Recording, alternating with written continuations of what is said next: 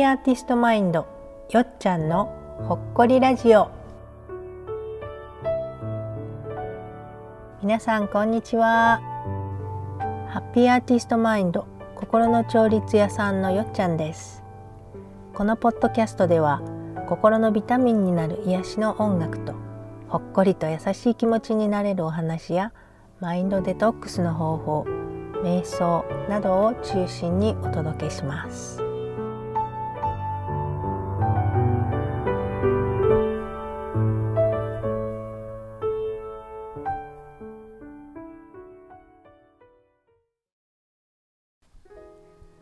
皆さんこんにちは。心の調律屋さんことよっちゃんです。今日もこのポッドキャストをお聞きくださりありがとうございます。早いものでもう9月もあと数日で終わり。もうじき10月ですね。私はアートジャーナル、えーと、絵日記みたいなものなんですけれどもをつけ始めてすで、えー、に、えーと、1冊220ページぐらいの分厚いジャーナルブックなんですけど1年間に3冊が終わって、えー、昨日から4冊目に入りました。で、えー、3冊目が始まったのがちょうど5月ぐらいで、えー、この4ヶ月間あっという間に過ぎたなぁと思いつつもジャーナルをずっとこう食って振り返ってみると当にいろんなことがあったなぁと改めて思いました。アートジャーナルっていうのは日々の気づきや、えー、それからひらめきを書き留めてみたり、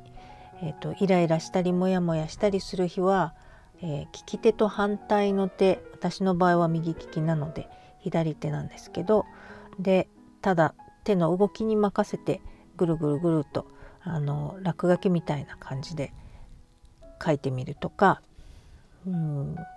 絵を描いたりコラージュしたりあの表現をしてストレスを解放してみたり、えー、その時思ったことを書き留めていくんですけれども後で振り返ってみると新たな気づきがあったりします。皆さんも是非、えー、やってみてください。本当は毎日つけるのが理想なんですけど書けない日もあると思うので気が向いた時に書いてみるといいですよ。ではここで一曲、えー、最近録画したアメリカの作曲家のエドワード・マクダウェルの「To a Wild Rose」野原にという曲をお聴きください。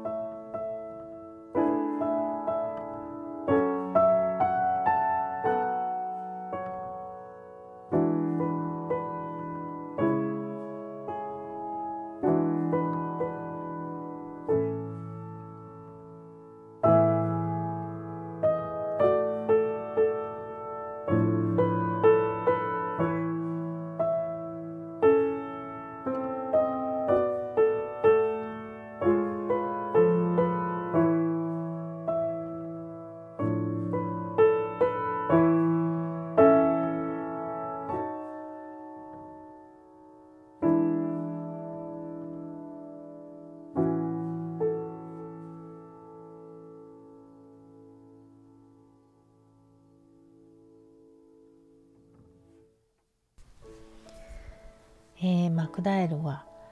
ある朝この曲を作って、自分ではいまいちかなと思ったんでしょうかね。その楽譜をくしゃくしゃに丸めて暖炉に投げたんだそうです。でも外れて床に転がってしまいました。でそれをマクダウェルがお散歩に行っている間に奥さんが拾ってきて、えー、広げて弾いてみたらとっても素敵な曲だったのでこれはもったいないなって思ったんでしょうね。でマクダウェルが散歩から帰ってきた時に、えー、奥さんがこの曲を弾いてみせましたするとマクダウェルも、まあ、案外いい曲かもしれないと思い直して曲集に入れることにしたっていう逸話がありますもし丸めて投げられた楽譜が暖炉に命中していたら燃えちゃって灰になっちゃってこの曲はもうこの世に存在していなかったかもしれない。でまた奥さんが拾って、えー、弾いて気に入ってマクダウェルに素敵な曲って伝えていなければこの曲は曲集にも入れられないで、えー、私たちが楽譜を手にすることも演奏することもできなかったっていうことですよね。私はこのシンプルですけど凛とした美しさがあって優しさのあふれた温かいこの曲が大好きです。本当に、えー、この曲が燃えてしまわなくてよかったです。そしてマクダウェルの奥さんに感謝です。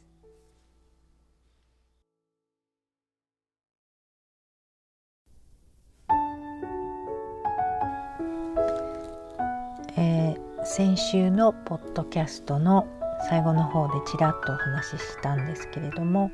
え、先週アメリカの女性最高裁の判事であった、